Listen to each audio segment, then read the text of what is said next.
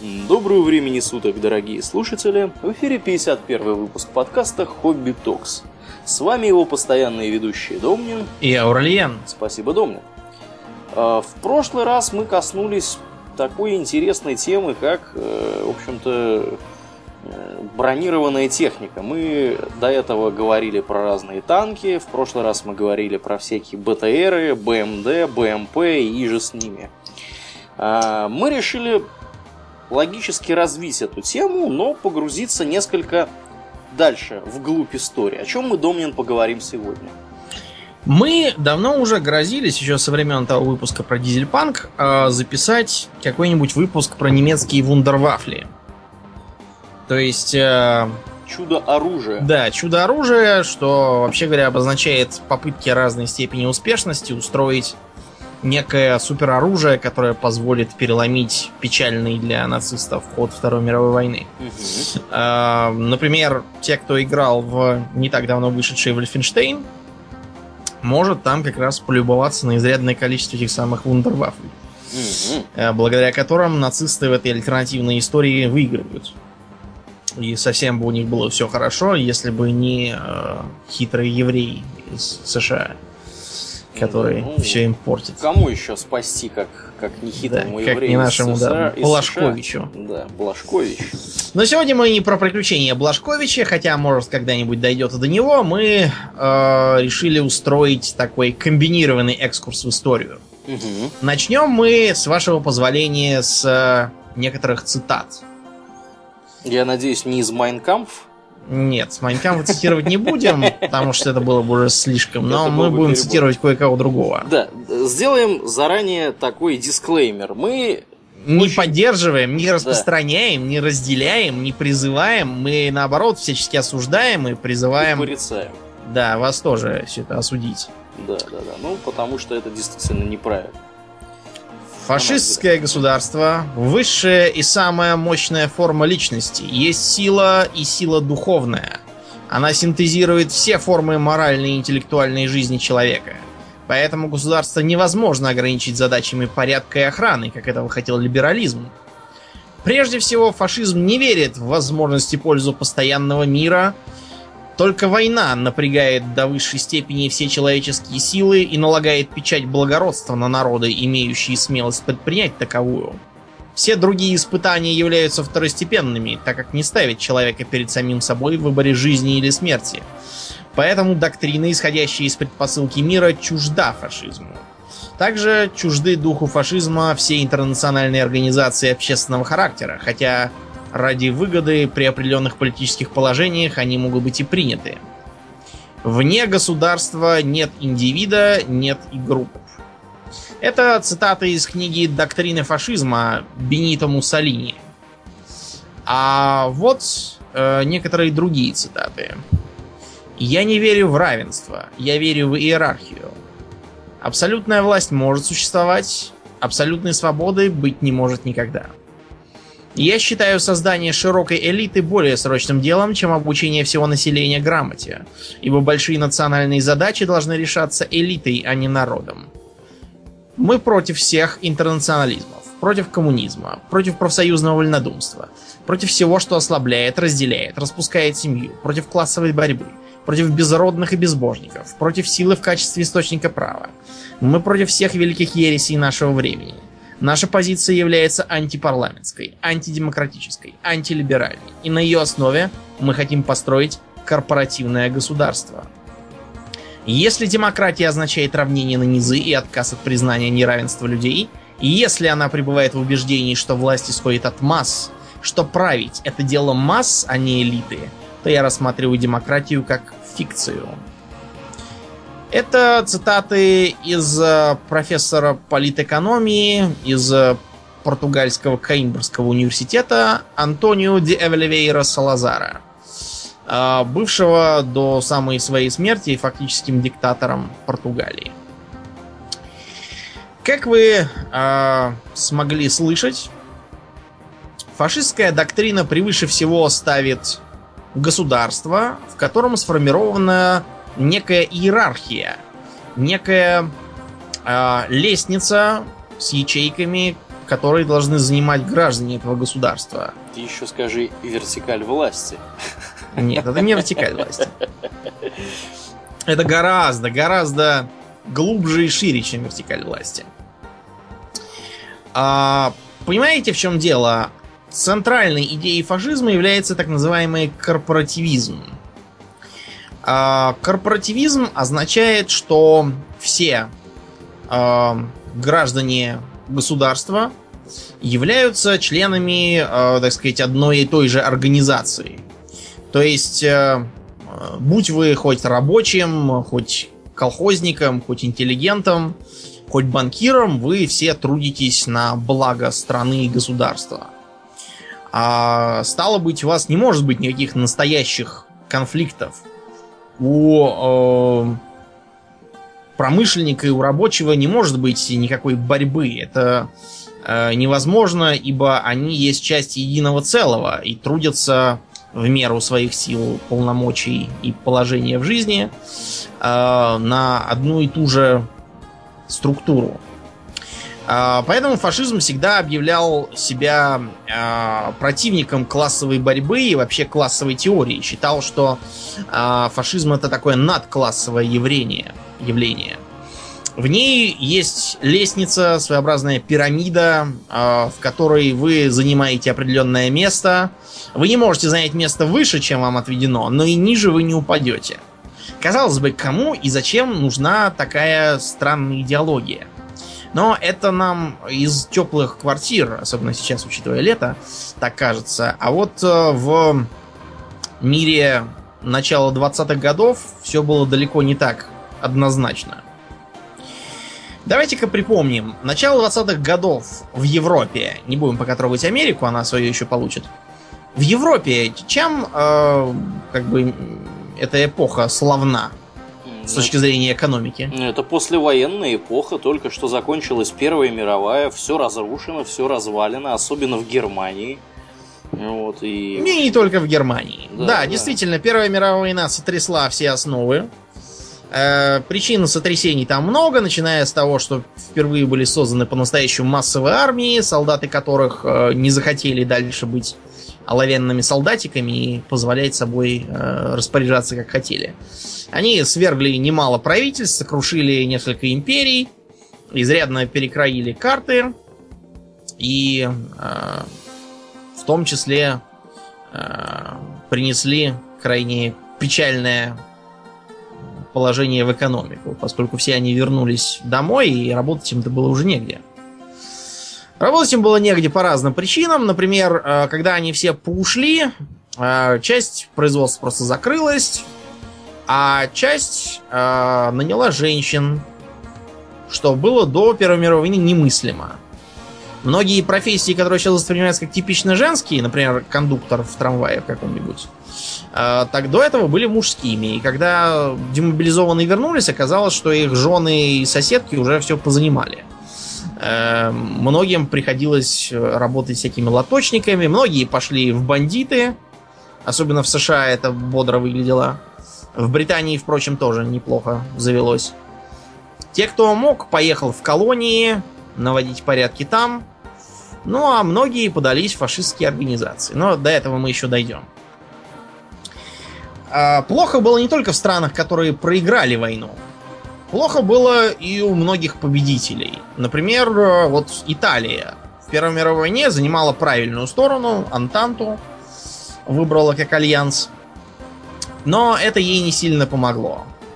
Начнем с того, что при населении в 35 миллионов на войне они потеряли 700 э, тысяч. Это только убитыми. А всяких коллег и увечных вернулось гораздо больше. Э, таким образом, они потеряли изрядную часть своего человеческого потенциала. Э, в э, симфонии с внешними тенденциями начал расти долг страны, рушились банки, прогорали компании, цены тоже росли, деньги обесценивались, правда, не так плохо, как в Германии, в которой дети просто строили на улицах пирамидки из пачек обесценивающихся денег.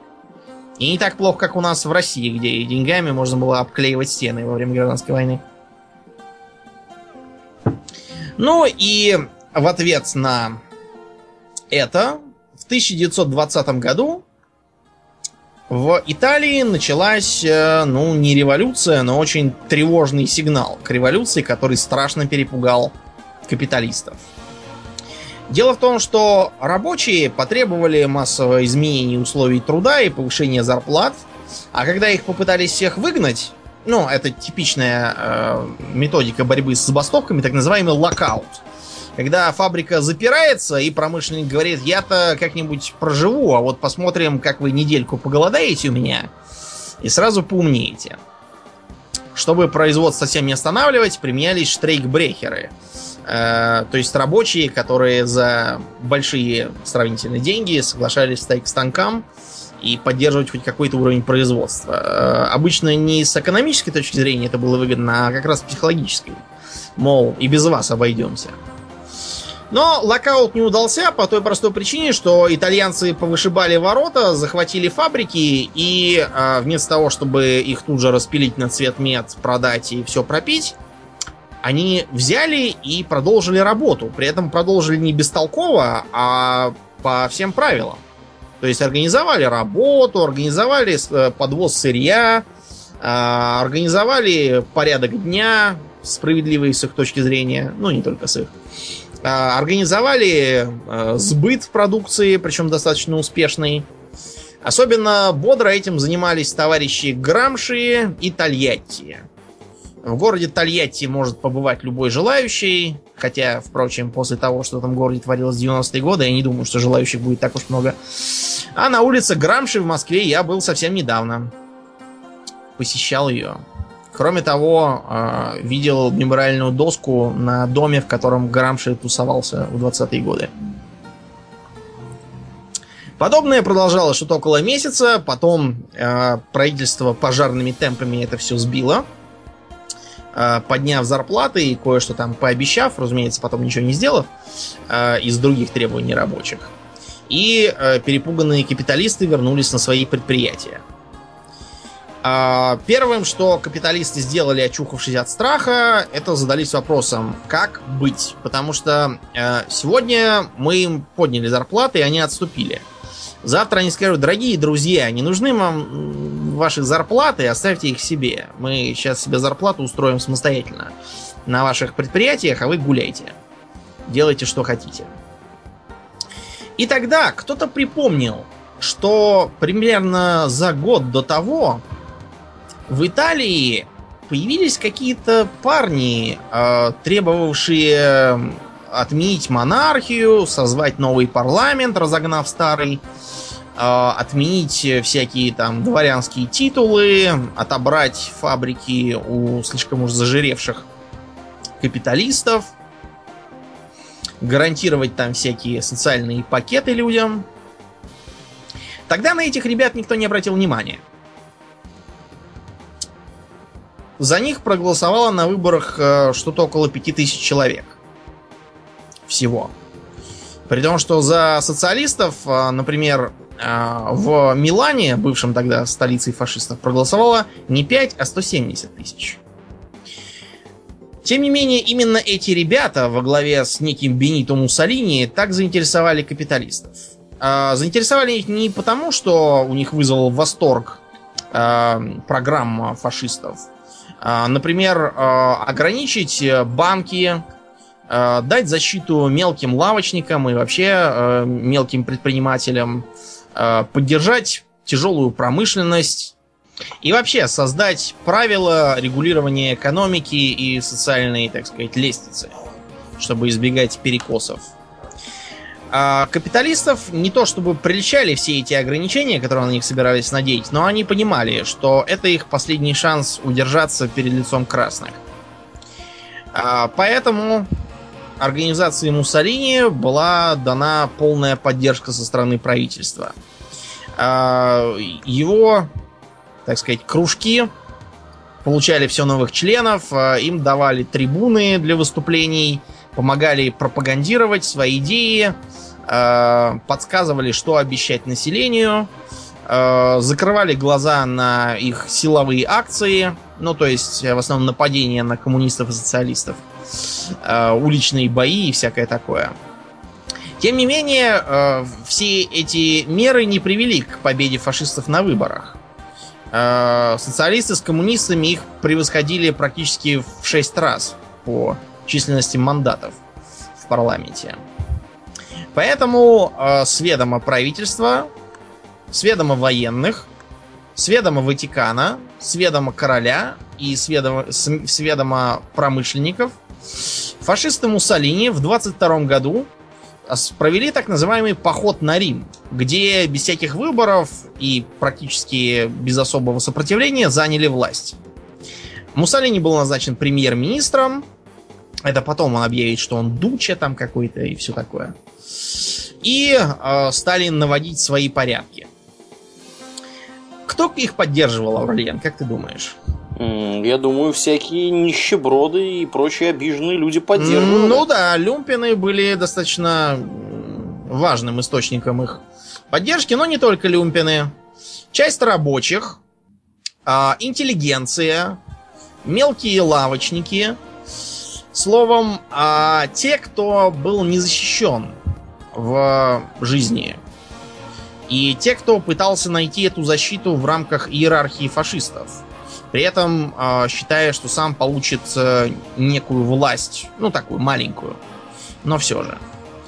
Э, фашисты сразу же построили э, своеобразную... Э, помнишь, как у де, э, дьяволов из э, D&D? Там у них такой злой порядок, да, uh-huh, uh-huh. мировоззрение. Да-да-да. Когда каждый э, топчет ногами тех, кто ниже него, но стелится ковром перед теми, кто выше него. Угу. Вот примерно такую же мысль продвигали и фашисты Муссолини. А для чего было выгодно это а, капиталу? Эта иерархия требовала подчинения не только какому-то вождю, который там далеко и высоко, но и своему прямому начальству здесь и сейчас. При этом оно э, в известной мере обезоруживало социалистов и коммунистов со своими требованиями социальной защиты. Э, тем, что говорило, вот, без всяких там революций вы будете совершенно защищены. Никто не сможет вас просто так уволить там, и вы не останетесь без работы.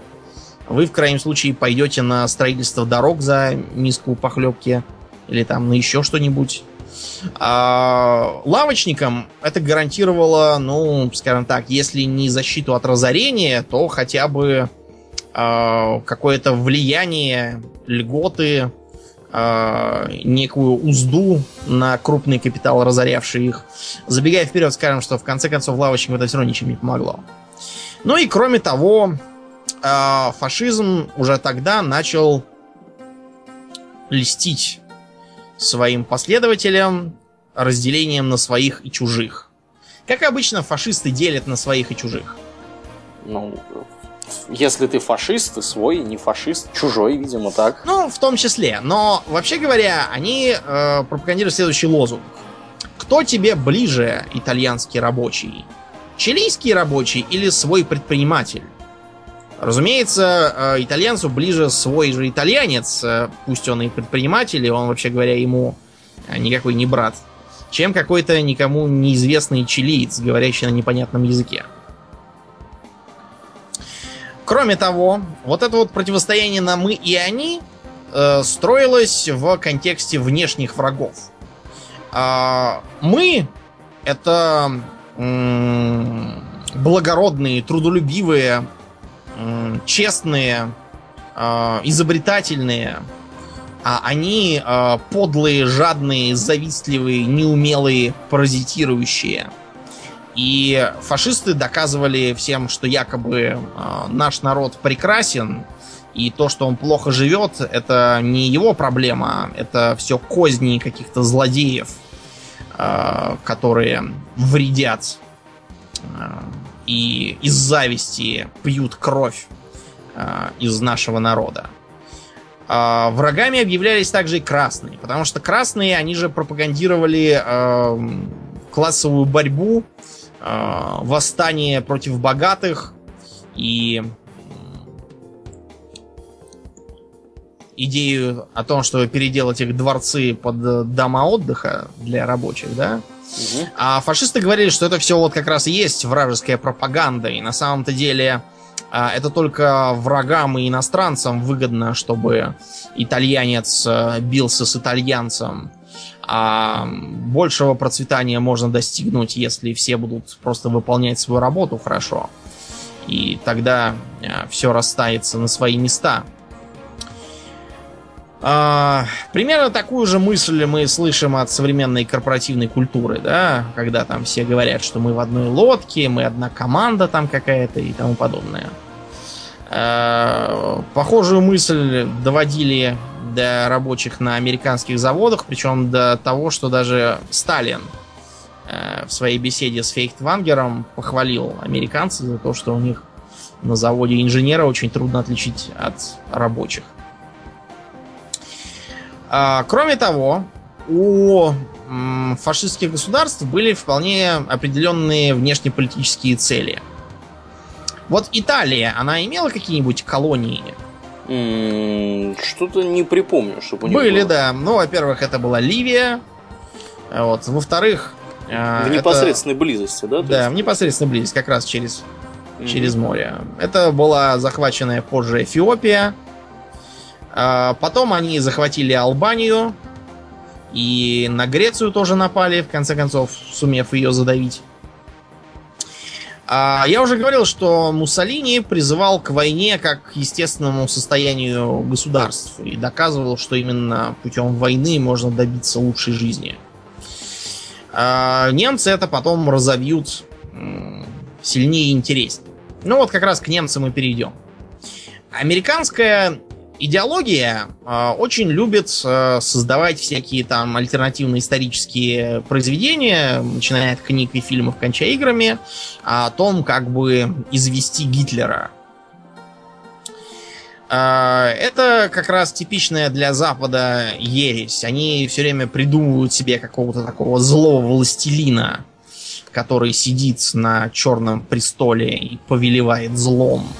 Если бы вот его извести, то тогда зло все куда-то денется, превратится в тыковку, а, и все будут жить долго и счастливо.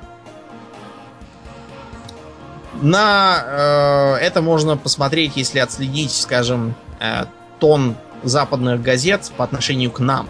К нам не в смысле как к стране, а в смысле как к народу.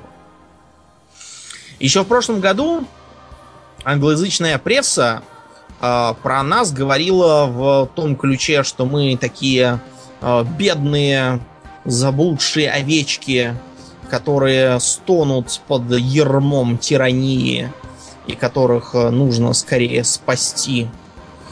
А вот с известных событий в начале этого года мы внезапно превратились в газетах в такие орды орков, которые злобно приветствуют своего черного властелина и готовы по его приказу ринуться на свободный мир и погубить его. Но, опять же, а, если извести тирана, то мы все провалимся в подпол, как в известном фильме Питера Джексона. Но, а, поэтому все эти убиения Гитлера, вот можно вспомнить эти самые Inglourious Bastards, да, славные ублюдки угу. тарантиновские. Можно вспомнить игру про снайпера, довольно унылую саму по себе, конечно. Вот, там тоже была какая-то призовая миссия, выдававшаяся, по-моему, за предзаказ или за специальные издания, где надо было Гитлера застрелить. И так далее. Но э, мы с вами будем исходить из э, более солидных и историчных теорий, о том, что Гитлер сам по себе никакого решающего влияния не оказывал. Да, понятно, что он был исключительно сильной и харизматичной личностью, был очень решителен и все остальное, но давайте представим. Хорошо, Гитлер, предположим, помер от чего-нибудь, под машину попал в 1932 году. Нету его. Дальше что? Дальше, а, может быть, Германия вылезет из кризиса? Может быть, Германия перестанет чувствовать себя униженной и ограбленной? Униженный Версальским миром и ограбленный репарациями по нему же. Может быть, э, от этого прекратится э, рабочее движение в Германии во главе с товарищем Тельманом?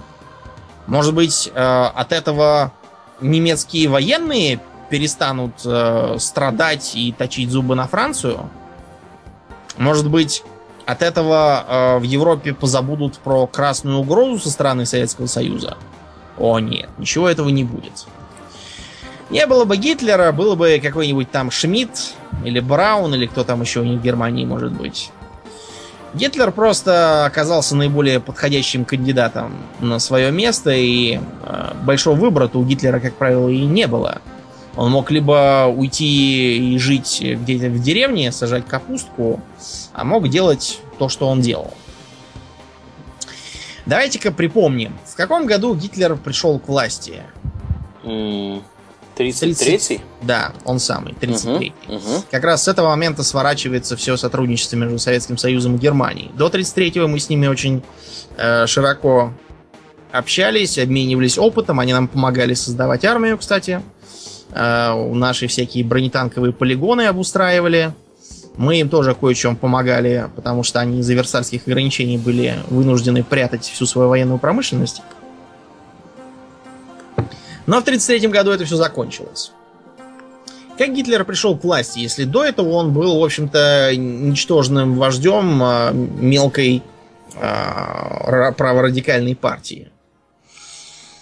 Дело в том, что в 1930 году для Германии, как и для США, закончилась эпоха золотых двадцатых, как они их там называли. Потому что, несмотря на репарации и общий кризис, Германия кое-что все-таки э, делала в 20-е годы в экономическом смысле, и какие-то там движения и прогресс все-таки были. Э, не такие бодрые, как у американцев, где в 20-е годы, наторговав на акциях и на, на продавав незаконного алкоголя, появились э, целые слои скоробогатых. Те, кто интересуется предметом, могут почитать э, уже недавно упоминавшийся у нас в группе э, роман Великий Гэтсби или посмотреть одноименный фильм. Вот как раз оно такое и было. Так вот, в 30-м году все это закончилось из-за кризиса 29-го. А в Германии немедленно, чуть ли там не за одну ночь, обанкротилось 70 тысяч компаний. Правительство вылетело в трубу, и власть э, взяла так называемое правительство Брюнинга, состоявшая из э, промышленников, крупных землевладельцев, военных и тому подобных товарищей. А, это правительство принялось затягивать пояса. Что такое в экономическом смысле означает затягивание поясов, Аурлиен? Массовая экономия, сокращение зарплат и выкидывание на мороз всех, кого только можно выкинуть, без потери эффективности, более или менее значимой деятельности. Да, да, совершенно верно. Ну и, и, и с потерей таковой тоже. Ну да, да. Разумеется, тут же начались протесты, забастовки, демонстрации. И э, опять перед немецкой э, олигархией встала во весь рост проблема того, что красный бунт им подавить будет нечем. Не будем забывать, что тогдашняя немецкая армия представляла собой нечто, ну, на армию вовсе не похожее. Э, численность ее была ограничена 100 тысячами человек, тяжелого вооружения не было, генштаб было иметь запрещено, он, конечно, был э, во главе, по-моему, с фон Сектом, но так, неофициально, скажем так. Никакой там ни разведки, ничего, короче, паралич полнейший, по сути. И поэтому, воспользовавшись передовым опытом итальянских коллег, в Дюссельдорфе происходит съезд олигархов, во главе с э, Фрицем Тиссеном, э, стрелетейщиком, главой э, промышленного конгломерата Ферайнихте Штальверке. Те, кто понимает по-немецки, слышат, что Штальверке это как раз стрелетейщики. На съезде присутствует всего один неолигарх, которого зовут Адольф Гитлер. Гитлера спрашивают, может ли он а, помочь господам олигархам. Гитлер согласно кивает. В обмен на это а, его нищая и почти несуществующая, по сути, э, в серьезном политическом поле партия получает серьезнейшее финансирование от самых крупных а, финансово-промышленных кругов Германии. А предвыборные агитация нацистов напоминала, знаете что, вот э, те, кто в 90-е был в сознательном более-менее возрасте, могут вспомнить, э, что нам обещал Жириновский. А Рулен, что он нам обещал? Что наша армия будет мыть сапоги в Индийском океане? Ну, это тоже, но в основном э, его обещания сводились к землю крестьянам, кресты землянам, а, каждый бабе по мужику, по мужику каждому да, мужику по бутылке водки. Вот примерно такой же обещал и Гитлер. Ну, короче, популизмом занимался. Да, он обещал всем и все. Он обещал, что даст э, тем, кто работает, большие зарплаты и социальные пакеты. Тем, кто не работает, он эту работу даст, а если нет работы, то даст пособие. А, финансовым кругам он обещал э, всякие там снижения регулирования и налогов. Э, крестьянам он обещал э, отмену разных там долгов, поборов, эм, субсидий для сельского хозяйства. Крупным торговцам он обещал снизить налоги, мелким торговцам предлагал дешевую государственную суду и тому подобное. То есть врал, откровенно говоря, старикор обо всем, но это подействовало. Кроме того, у тяжелого положения простого немецкого трудового народа нашлись э, виноватые в этом. Кто же был повинен во всех проблемах Германии, Аурлиен? Может быть, французы? Ну, и в том числе. В том числе, да, и они, потому что а, всем известно, что французы и англичане подло э, победили Германскую империю, Второй рейх, которая э, могла спокойно совершенно с ними сражаться на равных. И сражалась, между прочим, если бы не э, предательство в тылу и не свержение Кайзера с подписанием э, изменнического мира в Версале. Тут э, Гитлер совершенно э, выходил из себя, потому что, ну, что Гитлер делал во время Первой мировой войны? Э, по-моему, в армии служил. Да, причем не просто служил, а служил весьма храбро, был дважды награжден и повышен в ефрейторы. А Версальский мир Гитлер, насколько я помню, встретил лежа в госпитале с временной потерей зрения. Вот, то есть Гитлер все-таки на печи не лежал, он был человек решительный. И поэтому Версальский мир запомнил далеко не самыми печатными словами. Но и кроме этих самых иностранных злодеев был найден и внутренний враг. Неужели? Да, разумеется, оказалось, что внутренний враг это а, алчные жиды, которые а, завидуют самому лучшему, самому умному, дисциплинированному, инновационному, э, изобретательному и трудолюбивому немецкому народу. И вот эти вот евреи, которые ничего никогда не делали на благо страны, а, они только всегда наживались и давали э, кредиты, сидя в своих банках, креслах. А кто слишком бедный для банков, те, значит, открывали ловчонки, э, где за всякую дрянь заряжали в три дорого простым немцам. А еще а, еще они пролезали в врачи, а, в зубные и тоже драли страшные деньги за избавление простого немца от его страданий. И э, нечестной конкуренцией и сговором выжимали с рынка простого немецкого предпринимателя. Ну, в общем, вы поняли. Такого, в чем бы нельзя было обвинить евреев, мне кажется, нет на свете. А, вот эти вот настроения против евреев подпитывались не просто а, пропагандой, но и вполне конкретными материальными обещаниями.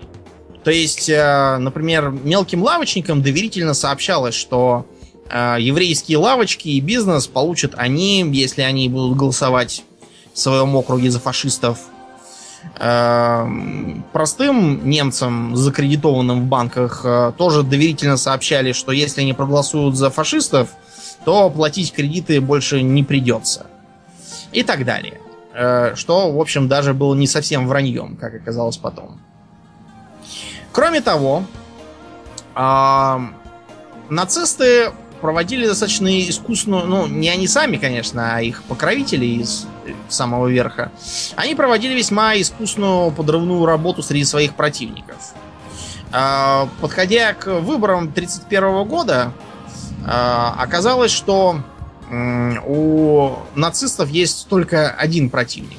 Это коммунистическая партия Германии, которая на выборах получила, ну, приблизительно равное число голосов с ними, тоже исчислявшиеся миллионами. Коммунисты на самом деле могли и победить, если бы они блокировались социал-демократами, социалистами.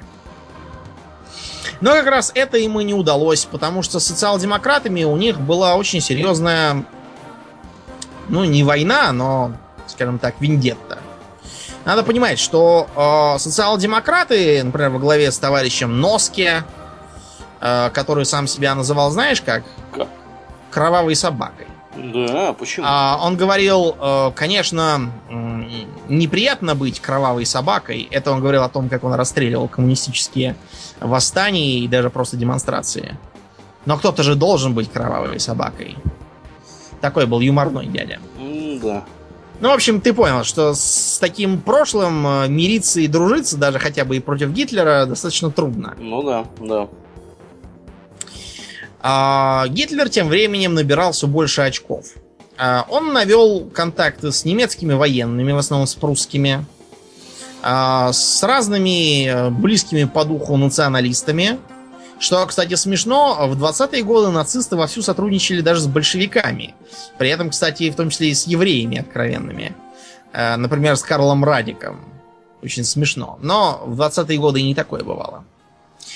А, через год, в 1932 году, опять же в том же Дюссельдорфе, состоялся съезд олигархов, а, но только гораздо более крупный и открытый, не такой, как прежний. Там было 300 самых крупных промышленников а, и банкиров страны. Перед ними выступал Гитлер, а они его очень внимательно слушали. Главным, что им сказал Гитлер, было обещание уничтожить коммунизм. А, и вот за это он получил дополнительную финансовую и административную поддержку. Социалисты окончательно потеряли всякую ценность э, как э, противники Гитлера, потому что они свои голоса, дабы не голосовать за Тельмана, ну, который Эрнст, проголосовали за фельдмаршала Гинденбурга, героя Первой мировой войны, и, ну, не то чтобы союзника Гитлера, но очень близкого к тому человека – Кроме того, всем было очевидно, что Гинденбург человек уже очень старенький, дряхлый, больной и раненый. И э, реально править ему будет не по силам. К тому времени у Гитлера была м- в руках своя сила. Скажи мне, Аурлиен, вот э, в Звездных войнах у э, тоталитарной империи как называются солдаты? Штурмовики. А почему они так называются, Аурлия? Они разве что-то штурмуют? Нет. Поначалу они ничего не штурмовали. Они просто. Это просто была такая вот профессиональная армия клонов, которую для защиты республики, вообще говоря, хотели сделать. Ну, тогда, когда делались первые фильмы, четвертый эпизод, никто еще не помешал ни про какую там республику клонов, а назвали их по очень простой причине – Гитлера э, поддерживала трехмиллионная армия штурмовых отрядов. Или просто штурмовиков. Состояли эти штурмовики э, не из клонов, а в основном из ветеранов Первой мировой войны и разнообразного милитаризованно-националистически деклассированного элемента. Если вы посмотрите на фотографии с их парадов, то вы увидите, что там изрядное количество такие а, пузато-усатые дяденьки а, в коричневых рубашках несут флаги. Это все э, те самые ненавидящие Версальский мир ветераны Первой мировой. Возглавлял их капитан Эрнест Рем. Э, давний друг Гитлера, э, с ним познакомившийся еще в самом начале славных дел и учивший его всяким там военным фишкам. Потому что все-таки Гитлер-то был ефрейтор, а Рем был капитаном. Рем был весьма популярной фигурой. Такой, знаете, богатырь, весельчак, э, такой удалец, молодец. А, был кумиром многих молодых парней. И он давал Гитлеру силовую поддержку, бился на улицах с коммунистами, прессовал всякие там противогитлеровские общественные организации, оказывал давление на политиков путем собирания здоровенных демонстраций под их окнами, демонстрировал силу нацистов, э, проводя парады и всякое такое. И вот в 1933 году э, Гитлер побеждает на выборах в парламент. Надо, правда, сказать, что победил он все-таки не с абсолютным большинством, он просто набрал больше голосов, чем все остальные. А, и ему был предложен пост рейхсканцлера, то есть премьер-министра. Но это было еще не все. На посту рейхсканцлера перед Гитлером встали э, многие неразрешимые проблемы. И э, проблемы эти брали корень в его собственной организации. Ну, во-первых, э, там были так называемые братья Штрассеры, которые представляли собой крыло так называемых левых нацистов, э, считавших, что все-таки надо выполнять социальные обещания, и что поддержка олигархата это прекрасно, но подчиняться олигархату и плясать по его дудочке это несколько э, не то. Э, Штрассер баламутил воду среди рабочих, поддерживавших фашистов, и представлял для Гитлера определенную угрозу. Кроме того, Штрассер э, был, скажем так, слишком умен. Э, слишком умен и хорошо понимал, э, чем кончится для него лично укрепление гитлеровской власти. Э, Кроме того, сам по себе Рем и его трехмиллионная армия штурмовиков тоже была проблемой. Во-первых, 3 миллиона человек надо куда-то девать. Это все-таки сила. А они чувствовали себя обманутыми, чувствовали, что все эти сказки про э, земли крестьянам и крестьяземлянам так и не сбудутся. Сам Рем тоже выдвигал разные неудобные для Гитлера инициативы. Например, а, он, придя на заседание правительства, а надо сказать, что в правительстве помимо Гитлера из фашистов еще был э, Вильгельм Фрик, министр внутренних дел, и Герман Геринг в качестве просто министра, как он назывался, министр без портфеля. То есть просто член правительства. Так вот, явившийся туда Рем э, предложил следующее. А, объединить Рейхсвер, тогдашнюю слабенькую немецкую армию, и штурмовиков в единое войско, создав для управления этим войском особого министра. Разумеется, кресло этого министра должен был получить кто? Сам Рем. А, в результате министр генерал фон Бломберг, который как раз занимался э, обороной, стал смертельным врагом не только Рема, но и вообще нацистов. А, закон этот, разумеется, никакой не приняли, а Гитлер понял, что с Ремом пора заканчивать. А, он попросил Рема дать такую передышку ему, разоружить штурмовиков, а самому отправиться куда-нибудь в дом отдыха, заявив, что заболел. Таким образом, мол, генералы успокоятся и потеряют бдительность. Рем согласился. Чем это для него кончилось, Аврелиан? Ничем хорошим. Да, тем, что бдительность потеряли генералы, а он сам. А, в одну прекрасную, ну или ужасную, это уж как посмотреть, э, ночь, называвшуюся в истории «Ночь длинных ножей», это было 30 июня 1934 года, а за Ремом пришли, отвезли его в тюрьму и расстреляли. Утверждают, что якобы он до последнего не верил, что это Гитлер, и орал, что это все козни Штрассера или что там кого-то. Или Геринга, я уж не помню. Другие говорили, что он якобы сказал, что, мол, если Адольф хочет меня убить, так пусть сделает это сам. Вот. Но Адольфа не стали поднимать ночью из-за такой ерунды и ну, просто шлепнули его. А, третьи говорят, что якобы его там вытащили из постели с каким-то мужиком, и, в общем, а, пришлепнуть его появился еще один повод. Но, правда, мы не узнаем факт то, что он был труп. Кроме этого, пришлепнули Грегора Штрассера, тоже схватили, отвезли в тюрьму и расстреляли там, чтобы э, избавиться от левого крыла.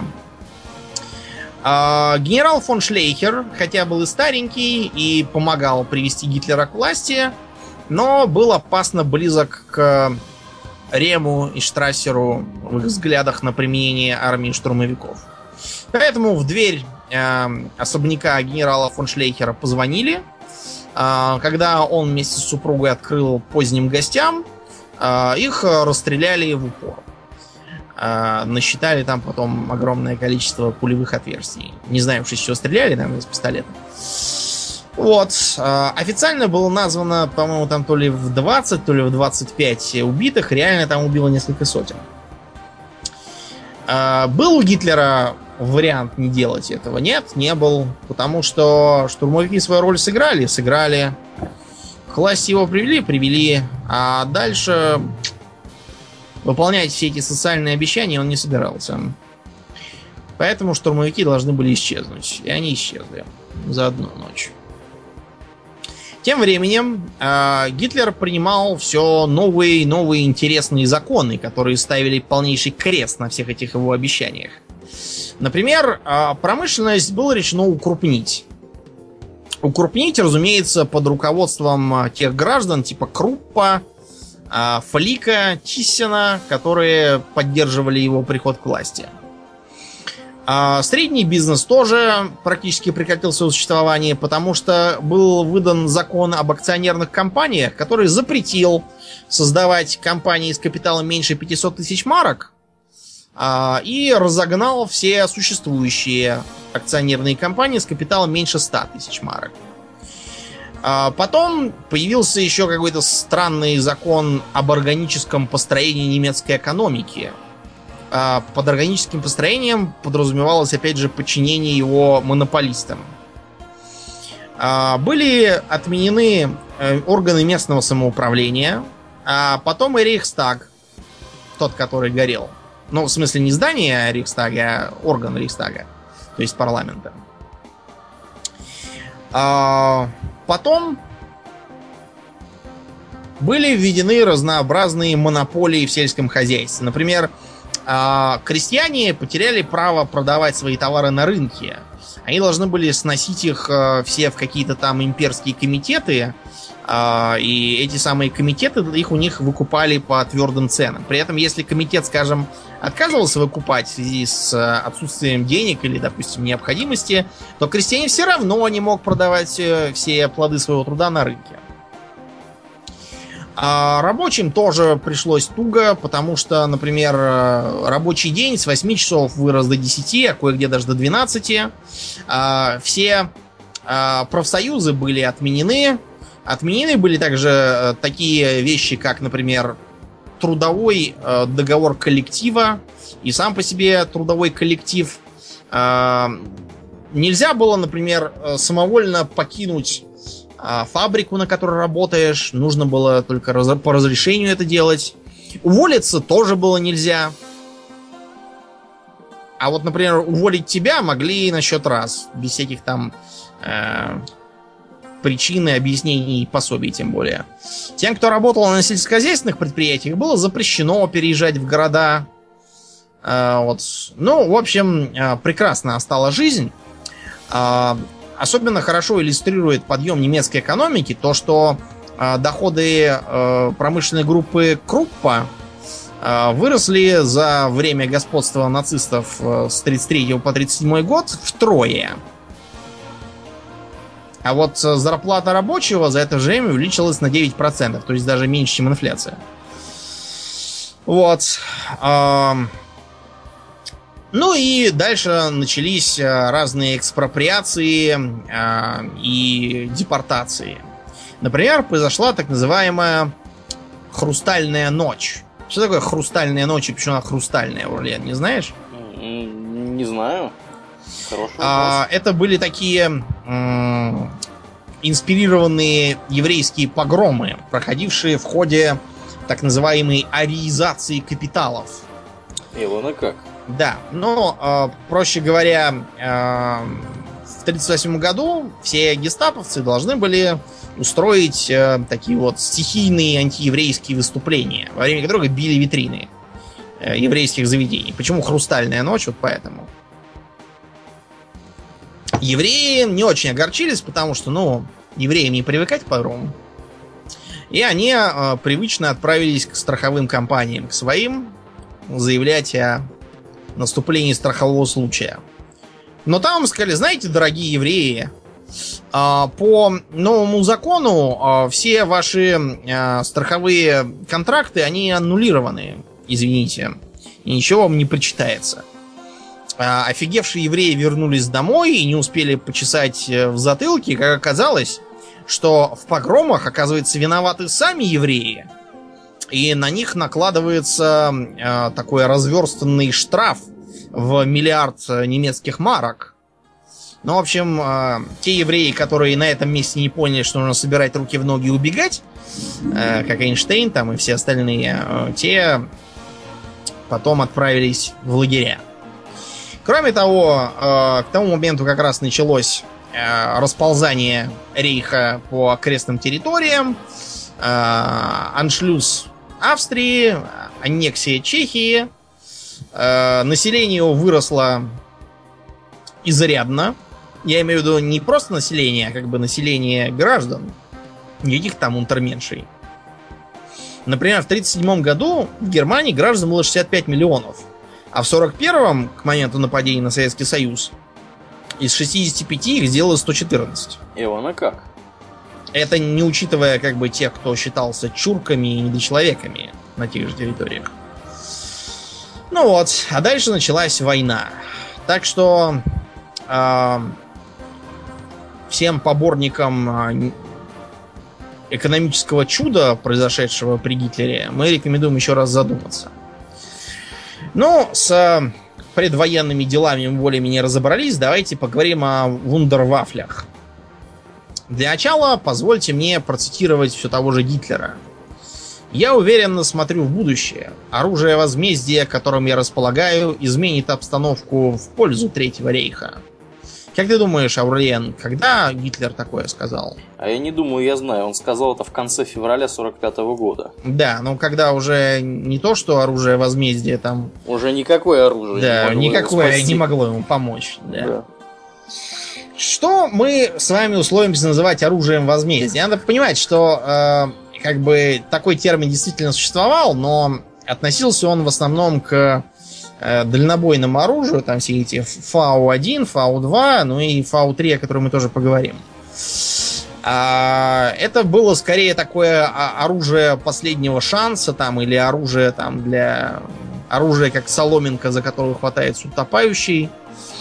В основном ничего поделать это оружие не могло, и в основном оно также являлось либо принципиально невыполнимым, либо, по крайней мере, невыполнимым на данном уровне технического развития, или уж, во всяком случае, не применимым массово и не могло сыграть никакой роли. И тем не менее, нацисты за это, ну и немцы как таковые, за это самое чудо-оружие цеплялись достаточно усердно. Связано это с тем, что у немцев вообще такой подход к войне э, они все время надеялись оба раза. И в Первой мировой войне, и во Второй на такой блицкриг, да, на э, качественное превосходство своего оружия и тактики, и подготовки личного состава. Для чего им нужен был именно блицкриг обе войны? Для того, чтобы не воевать на два фронта.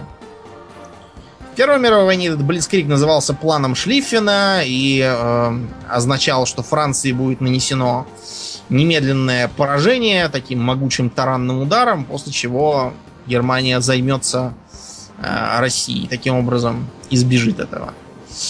А когда ни то, ни другое не удалось, нацисты решили э, использовать свои технические новинки и таким образом превратить количественный перевес противника э, в уязвимость перед качественным перевесом немцев. Начнем мы, пожалуй, с чего-нибудь такого более или менее рационального или выполнимого хотя бы. Вот ты упоминал у нас танк Маус, Аурлиен. Угу, угу. Что это за танк Маус такой, скажи нам? О, это прекрасный танк Маус. Он был создан, если не ошибаюсь, кем он был? Порше создан? Порше, да, Фердинандом. Фердинандом Порше и был ну, пр- прекрасным, прекрасным танком с той лишь разницей, что э, э, не разницей, с той лишь особенностью, что его, по-моему, построено было всего несколько экземпляров, и в боевых действиях в реальных он не участвовал вообще никогда. Не успел, да, да. Было построено, насколько я помню, два экземпляра. Как выглядел танк Маус? Здоровая такая дура, за здоровой такой башней. Вот. Ну, в общем, похожим был на ездящий холодильник, ну, точнее. Да, да, что-то такое. Если положить холодильник на бок, вот как раз... И сверху еще один поменьше, угу. то получится танк Маус. Угу. Uh, у него было, ну, практически непробиваемое бронирование, uh, мощное вооружение, состоявшее из 128 миллиметровой и спаренной с ней 75 миллиметровой пушки. Uh, он был исключительно тяжел, весил целых 180 тонн. Это означало, что ни по каким мостам он не сможет передвигаться Э, как их там не укрепляй, и поэтому предполагалось, что водные преграды он будет преодолевать как-то по дну, э, при этом э, ну, в нем не должно было сидеть танкистов, а ехать он должен был по дистанционному управлению. Очень инновационная такая затея. Справедливости ради скажем, что современные танки, например, наши, они тоже плавать не умеют и могут преодолевать водные преграды по дну. Правда, высаживать там никого не надо, все спокойно сидят внутри. В общем, а, Маус этот получился настолько хорошо защищенным, что а, немцы уже и сами не знали, чем бы его таким уничтожить. А, и при наступлении советских войск взорвали оба экземпляра. Взорвали плохо, потому что наши их разобрали на части, увезли в Кубинку и собрали из кусков один целый танк. На него можно посмотреть в знаменитом танковом музее. Помимо Мауса, у немцев было еще два, безусловно, оригинальных танковых э, проекта. Первый был танк Лев. Леве. Этот Леве был, как нетрудно догадаться, развитием идеи Тигра. И э, предполагал, что это будет такой танк прорыва с совершенно неуязвимой э, броневой защитой под рациональными углами очень мощной пушкой под 150 миллиметров. Тогда это было очень круто. Вот. И некоторыми оригинальными конструктивными особенностями. Например, была такая мысль сделать ему башню не в передней части корпуса, как у нормальных танков, а в задней. Я уж не знаю почему, почему-то. Э, не разбираюсь я в таких тонких материях, но льва этого они сделать не успели. Впрочем, Лев был, в принципе, достаточно, ну, реалистичной затеей. А вот был такой интересный танк Ратте. То есть, по-немецки это что, Ратте? Крыса? Да, то есть, как ты можешь понять, Ратте был э, фактически развитием идеи Мауса, только в, э, в формате догнать и перегнать, как-то так. Значит, этот, э, э, с позволения сказать, э, агрегат даже не назывался танком, а он назывался скорее ландкрейцером. То есть, э, э, как бы наземным крейсером. А, ты можешь посмотреть на картинки и оценить, почему назывался крейсером. Угу, угу. Мы ее выкладываем в э, группу ВКонтакте.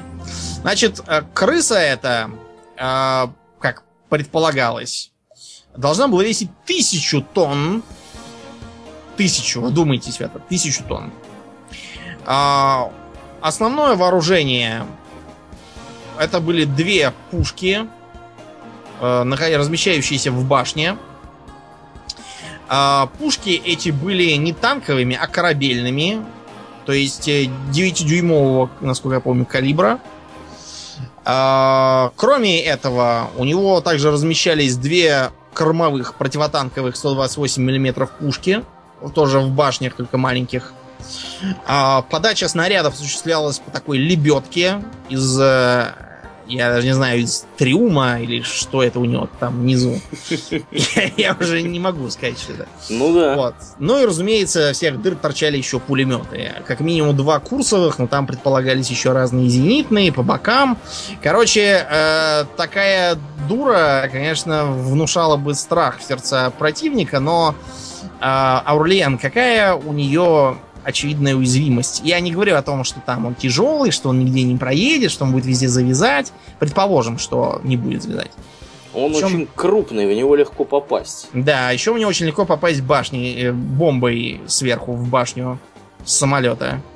Так То- что, вы знаете, да, рад ты этот мертворожденный абсолютно. Впрочем, очень и очень м, внушает. Внушает. Ну да. Этакий сухопутный линкор. Ну, только вот я же маленький. говорю, ланд, ландкрейцеры есть. Мгм, мгм. чистейшей воды ландкрейцер. Ну вот, а, помимо э, танка, который все-таки не сделали, немцы сделали изрядное количество очень интересной артиллерии. А, вот, э, например, мы можем вспомнить, что еще в Первую мировую войну у них была такая вещь, как парижская пушка.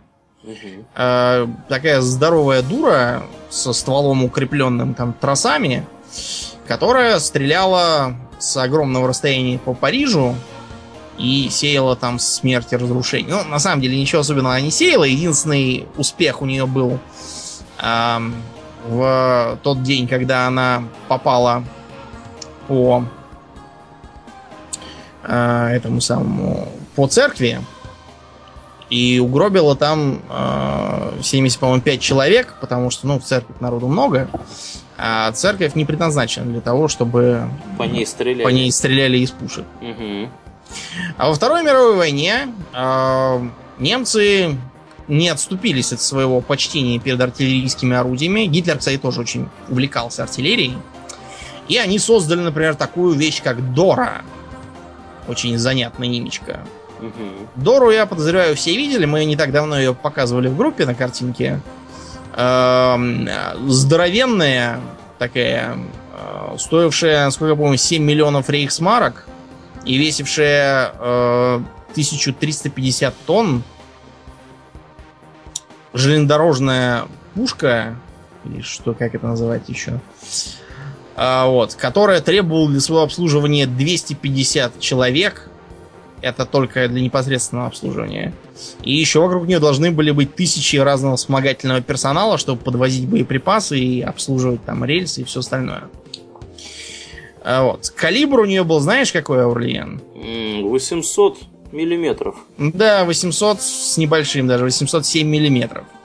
А, Стрелять она могла раз где-то в полчаса, но в день делала до 14 выстрелов. Ну, по понятным причинам, потому что, да, нагрузка очень большая. Снаряды были двух видов. Бетонобойные, массой 7 тонн, и фугасные, массой почти 5 тонн.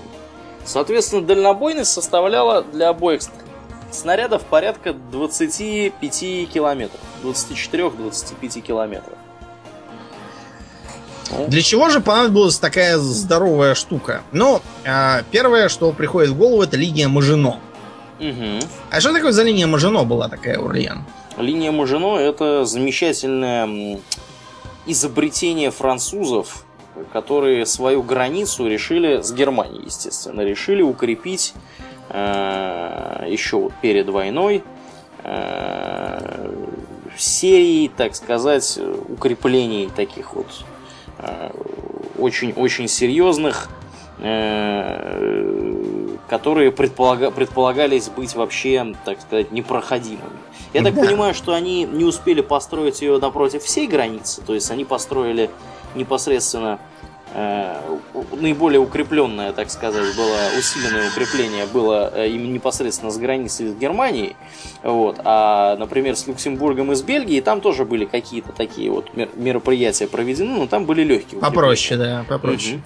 Что, собственно, их и подвело. Да, потому что немцы просто оккупировали Бельгию, обошли их, и э, линия Мажино так особо и не поучаствовала. Мгм. Вот. В итоге получилось, что пострелять из Дора не удалось. Вообще, надо сказать, в той войне очень многие возлагали какие-то странные надежды на оборонительные линии. Французы строили линию Мажино. Бельгийцы тоже там у себя строили какие-то форты. А, финны построили линию Маннергейма. А, наши тоже какие-то там строили линии. Потом, когда наши возвращались, немцы построили линию а, вдоль Днепра. В общем, и ни одна из этих линий, что интересно, никому не помогла. Абсолютно. Угу, угу. Поэтому, ребята, не надо строить линии, надо помнить, что лучшая защита это нападение. Да, в современной войне это абсолютно бесполезно. А, И те, кто строил эти линии, очевидно, руководствовались опытом последней войны, когда все сидели в окопах во время Первой мировой. Вот, и, соответственно, не могли никуда продвинуться, потому что э, была колючая проволока, окопы, а прорывать это было нечем, собственно. Да, да. Ну а потом времена изменились совершенно. Те, кто интересуется, могут почитать мемуары э, Антуана Сент-Экзюпери. У него очень интересно написано, потому что он как раз был на проигрывающей стороне и все хорошо видел. Ну, в общем, Дору двинули на Восточный фронт, э, стреляли из нее по Севастополю, вот, но ничего особенно добиться им не удалось. И вообще, надо вам сказать, что опыт применения всяких неимоверных орудий немцами, он показал, что, скажем так, получается у них очень низкая эффективность сравнительная, потому что, да, конечно, от э, таких снарядов спастись, э, ну, не сможет никакое укрепление. Ну если, да. если попадут. Да, бетонобойный снаряд, например, пробивает броневую плиту толщиной 1000 мм или 8-метровый слой бетона. А Да. если такой снаряд попадает просто на землю, он проникает вглубь до 32 метров. Вдумайтесь в эту цифру. Вот. При этом, кстати, а, у Гитлера, у самого был также большой интерес ко всяким бетонным бункерам. А, Слышал что-нибудь о комплексе Вольфшанце? Волчье логово. Да, да, наверняка что-то слышал. Да, в котором он там сидел. Ну, у него была не одна такая засекреченная подземная эм, Ставка. вставка, да. Там тоже был, было 5 метров бетона. Э, Рассчитано оно, оно, было на попадание всяких там авиабомб. А сейчас можно съездить и посмотреть. Но если вас в Польшу пустят, конечно, там с паспортом надо иметь. Э, И можно поглядеть на развалины. Немцы его взорвали, но опять же, они так его здорово сделали, что не могли придумать, как его на самом деле уничтожить. Но э, все эти Доры, а кроме того, Карлы с Торами, да, они поменьше были, Мгм.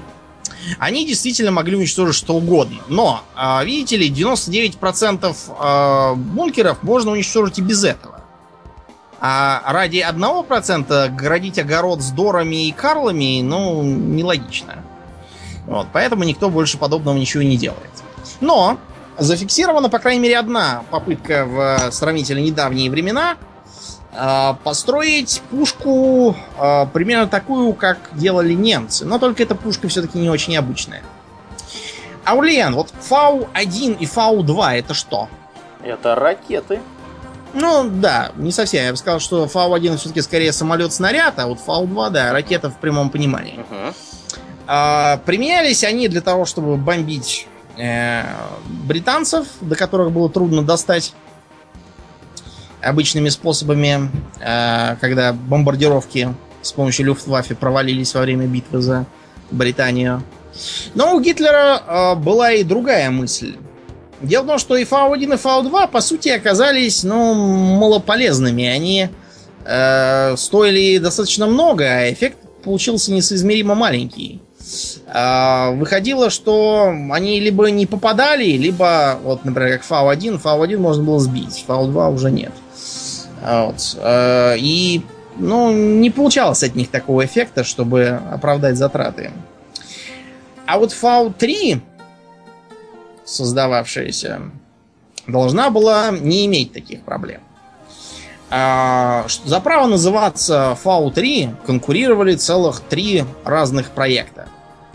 А, Во-первых, а, межконтинентальная ракета Вернера фон Брауна.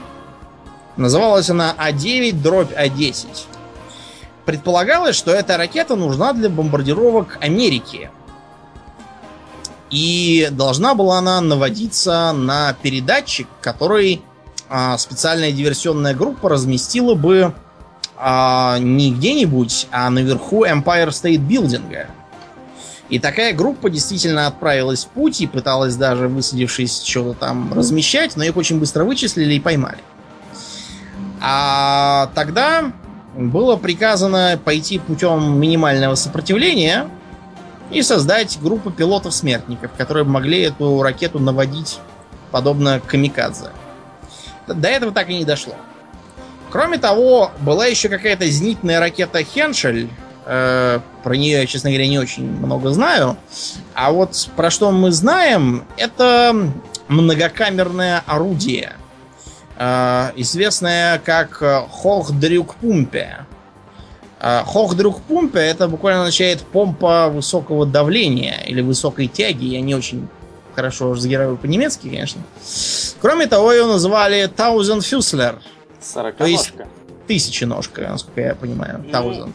Все-таки все-таки переводят литературно как сороконожку. Ну, хорошо. Сойдемся на многоножки. Угу. Почему ее назвали многоножкой Аурлиен, как ты думаешь? А, потому что она имела дополнительные зарядные камеры. Такая хреновина. Я так полагаю, что это нужно было для того, чтобы э, разгонять более тяжелые снаряды. Ну и да, для того, чтобы разгонять более тяжелые снаряды на протяжении более длинного ствола. Сама по себе эта идея не была чем-то таким новым или инновационным. А, дело все в чем. Когда мы стреляем из пушки, детонация заряда, предположим, для простоты это порох, вызывает выделение газов и серьезное повышение давления. Это повышение давления толкает единственную движущуюся сторону Каморы, которая является снарядом. Угу. Чем дальше снаряд э, вылетает из пушки, тем слабее эта самая сила давления, а вот сила трения, воздействующая на снаряд и тормозящего, не слабеет. А, это первая мысль, которая привела к созданию многокоморок. Вторая мысль. А, чем мы делаем мощнее заряд, тем у нас должна быть толще пушка. А по техническим причинам эту пушку бесконечно увеличивать не получится. В толщину. Да, да. А, а поэтому была сделана такая мысль. Вот давайте а, у нас будет заряд обычный, снаряд полетел. Вот он пролетел, допустим, метр по стволу. И тут у нее так по бокам, еще из дополнительных комор, ему поддали два дополнительных заряда. Или там четыре, предположим. И он приобрел дополнительный импульс. Угу. При этом на выходе практически из дульного среза у нас еще есть пара комор, которые тоже бумкнут и дадут ему еще импульс. Получается, что мы не переутяжеляя орудие, не увеличивая до опасных величин мощность заряда, просто увеличиваем количество этих зарядов, не сильно усложнив м- конструкцию орудия. Угу. Такие пушки были созданы э, еще в 19 веке и прекрасно даже применялись. Э, создавали их и американцы, и французы. Вот. Э, и такое даже стреляло, причем неплохо стреляло. Э, но потом произошла очередная революция в оружейном деле, потому что порох перестали использовать. Потому что то, что мы сейчас используем в огнестрельном оружии, это не порох, делающийся из э, серы, селитры и угля. Это так называемый баллистит, созданный тем Альфредом Нобелем, в честь которого премия названа. Ну, в общем, оказалось, что а, с, в таких условиях многокамерная пушка никому не нужна. И только гитлеровцы попытались вдохнуть в нее вторую жизнь. Угу. Как это должно было выглядеть? А, размещаться... Здоровенная, здоровенная труба длиной 150 метров. Так, а где она должна была располагаться? Располагаться она должна была в бетонированной шахте э, с постоянным углом возвышения. То есть, То есть проще говоря, она такой на стороне холма должна да, была. Да, да. А, соответственно, повернутый в сторону противника, которого нужно обстреливать. А, соответственно, через равные расстояния елочкой отходили у этой вот такой вот трубы у, струн, у, у ствола у этого. Отходили боковые дополнительные зарядные коморы, вот, под углом направленной казенной, от казенной части, и их общее количество достигало 28 штук. Вдумайтесь в эту цифру. Благодаря вот этой вот хитроумной системе, начальная скорость боеприпаса предполагалась должна достигать 1500 метров в секунду при выходе из ствола этого боеприпаса. А, штуку эту предполагалось изначально строить на линии Зигфрида на западной границе Рейха. А, соответственно, э, стрелять в направлении Антверпена и Люксембурга. Вот. Но потом Гитлер удумал использовать э, эту собственно, конструкцию для того, чтобы стрелять по Лондону, и, не дожидаясь постройки опытных образцов и проведения испытаний, начали строить все это благополучно на северном побережье Франции в районе Кале. А, предполагалось построить две батареи вот этих 150 миллиметровых дальнобойных орудий, по 25 орудий каждая. А, должны были они выпускать до 600 снарядов в час. А, соответственно, общий вес залпа составлял бы 75 тонн. Э, и обстреливать они хотели Лондон и Южную Англию. То есть получалась такая система залпового огня, которая могла Лондон вообще, ну не сравнить с землей, но очень сильно ему повредить. Да, да. Да, я уж не говорю о том, чтобы распугать оттуда да. все население. Но, к несчастью для, для немцев и к счастью для англичан, э, основной технической проблемой всего вот этого э, безобразия стала проблема синхронизации воспламенения вот этих вот дополнительных зарядов. Кроме того, эти самые дополнительные заряды часто взрывались. И, э, так сказать, чтобы еще дополнить картину, э, снаряд, который выпускался из такого орудия, э, был недостаточно устойчивым в воздухе. А почему был недостаточно устойчивым? Потому что э, снаряды подготавливали какие-то идиоты. А, смотрите, они с одной стороны сделали оперение а, очень низкой жесткости, угу. которая тут же деформировалась, и снаряд летел к черту на рога. А во-вторых, оказалось, что а, это потом все выяснилось, а, должно было быть известно сразу. Снаряды делались а, на бум Господа Бога. То есть, как бы снаряд в теории надо продувать, ну, как, например, как любой летательный аппарат, типа самолета, в аэродинамической трубе, чтобы видеть, как он э, себя ведет, и нельзя ли его форму как-то улучшить. Угу. Оказалось, что никто этого ничего сделать не позаботился. Э, проектировались как-то вроде, вроде как э, на вид должно лететь, и пусть летит. Э, коморы эти самые, которые ты уже упоминал, взрывались, потому что они прогорали через несколько выстрелов. Э, почему-то никто не подумал о том, что их надо бы закалить как-нибудь для этого. Вот. При этом, несмотря на все вскрывшиеся проблемы, э, строительство продолжалось там чуть ли не до конца войны. Угу. Просто к тому моменту они потеряли Нормандию. Ну, да. И, да, и продолжать стало невозможно. Да, э, когда, соответственно, высадились э, американцы, англичане и прочие товарищи в Нормандии, они с удивлением обнаружили артиллерийские склады с большим количеством 150-миллиметровых снарядов. И они никак не могли увязать, да. какая связь между этими складами и какими-то непонятными трубопроводами, да. которые собирали то ли с пьяна, Э, то ли еще для чего-то. Только потом поняли, что это, оказывается, пушки такие. Да, да. В общем, забавно это все. Да, ты, забавно, если бы это не было так печально. Ты, Домнин, знаешь про не так, не так таки отдаленную инкарнацию вот этой всей системы, которая, которая имела место быть, я думаю, что лет, наверное, может быть 15 или 20 назад. Ты про Ирак? Да. Да, расскажи-ка нам про эту инкарнацию. Саддам Хусейн, как известно, очень не любил Израиль. Собственно, как, я думаю, и многие другие э, лидеры в этом регионе. Вот. И он благополучно в определенный момент времени заказал одной, одному частному конструкторскому бюро, немецкому, э, создать пушку, которая действовала бы похожим образом. Ну, ему нужна была пушка, ну, неважно, что, что это была за пушка, ему главное было, чтобы эта пушка могла стрелять по Израилю. Вот. Немцы ему благополучно из пыльных архивов достали э, вот этот вот проектик, э, что-то там переделали. Э, вот. Э, Заказали угу. составные части, замаскировав их под нефтепроводные всякие детали. Угу, угу. Вот. Ну и, соответственно, эта пушка должна была быть гладкоствольной, с калибром около 600 мм и устанавливаться в иракской пустыне. шахте на бетонном основании. Вот. Э, соответственно, снаряд с высокой долей, с высокой начальной скоростью должен был поражать территорию Израиля на всю глубину территории Израиля. А также территорию Ирана. Да, ну, если, так сказать, построить в другом направлении эту самую пушку. Кроме обычных боеприпасов, предполагалось использовать химические. Ну, мы... О, да, у Саддама было изрядно с химическим оружием. Да, да, он, у него был небольшой пунктик по поводу химического оружия. Он его любил. Вот. А, проект этот оказался не реализованным.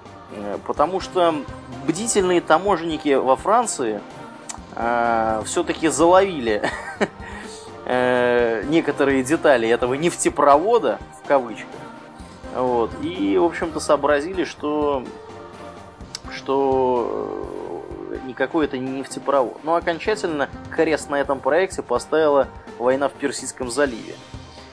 Ну и не только она, а еще и то, что немецкий инженер, э, который, собственно, возглавлял проект, Э, как-то раз был найден застреленным э, из пистолета на пороге своего, своей квартиры.